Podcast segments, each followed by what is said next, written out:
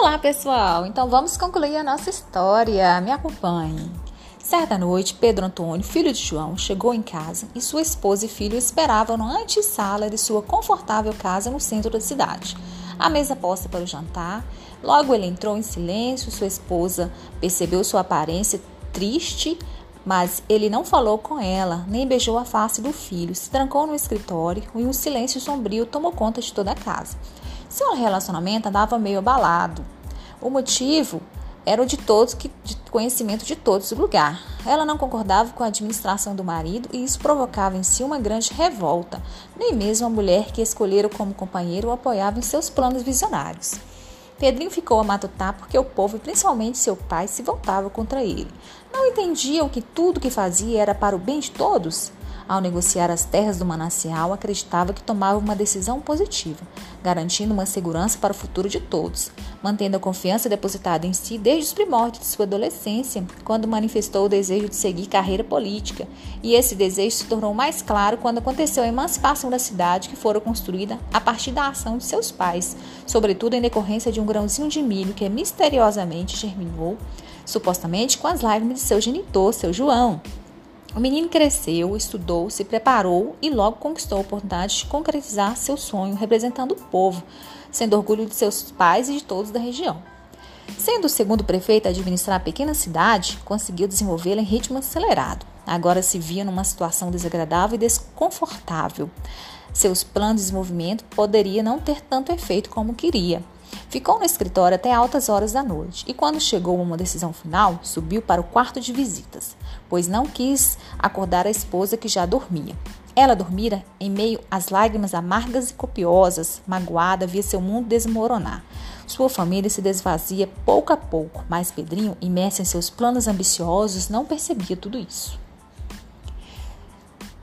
No quarto solitário, hora e outra iluminado pela luz do poste bem em frente à janela, as cortinas balançavam no vai e vem suave do vento da noite de outono. Logo Pedrinho adormeceu, decidido levar adiante seus planos, independente da concordância ou não de seus eleitores.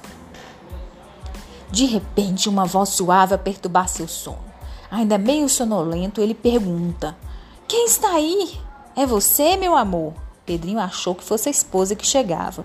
Logo percebeu que não era ela quem o chamava. E uma voz no seu ouvido a perturbar.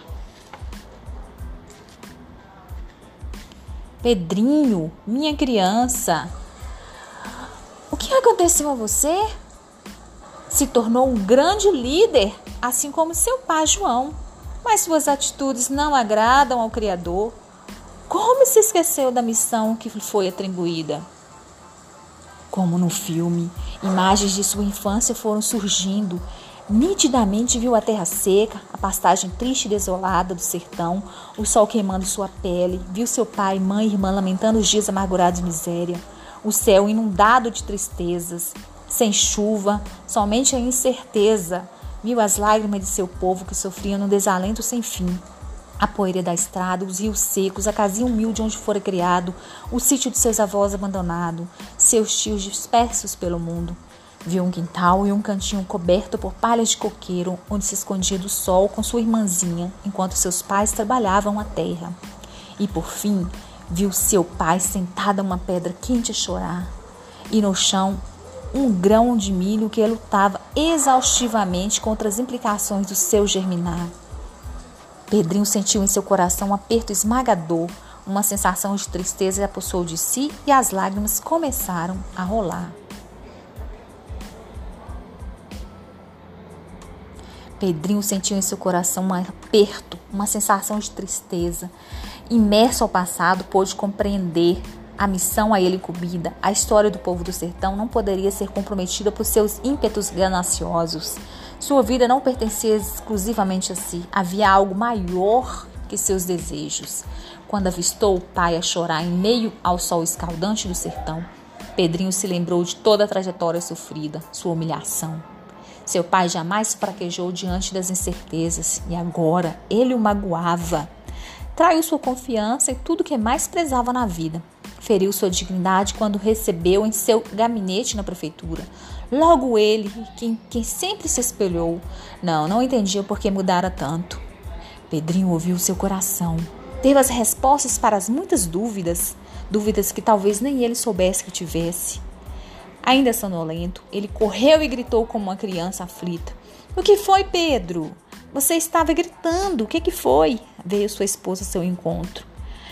Com o corpo trêmulo, ele a abraçou forte como uma criança e pediu que não o deixasse sozinho. Estava abalado e não entendia o que acontecera.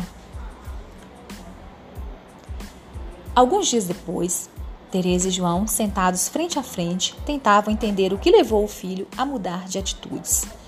Como o caráter do menino bom podia ter mudado tanto? Teresa se ocupava. Como mãe, aceitava o filho, mas não aceitava suas atitudes ambiciosas. O prefeito mudou de atitude. Voltou atrás em sua decisão. E mesmo não agradando aos empresários, reviu o contrato, impôs regras que não prejudicassem a paz e a tranquilidade de seu povo.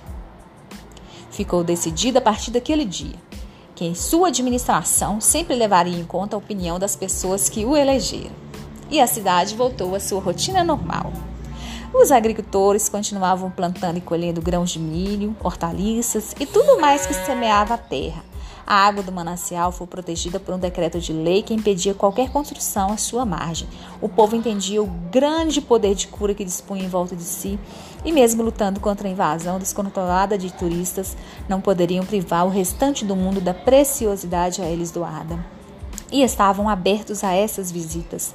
Pedrinho criou um curso para guias mirins, onde os alunos das escolas municipais aprendiam a história local e difundiam para os turistas, mantinham assim a tradição e os valores tão bem defendidos por João e Teresa. Os principais turistas que iam à cidade eram pessoas humildes em busca de esperança e de um pouco mais de perseverança para suportar seus problemas. Muitos testemunhos aconteciam durante as visitas. Celebravam continuamente a vida e a fartura. Pedrinho, entendendo sua missão, governava a cidade com sabedoria.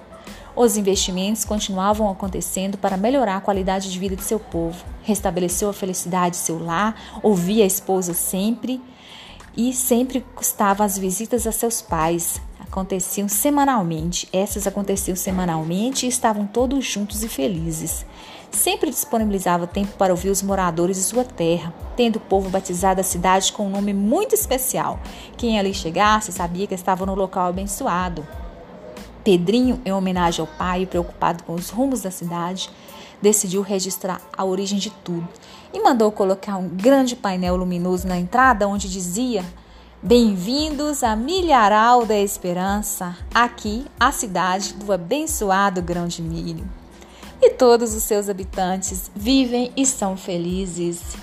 E acabamos assim a nossa história de esperança em um grão de milho. Espero que vocês tenham gostado. Abraços, tchau!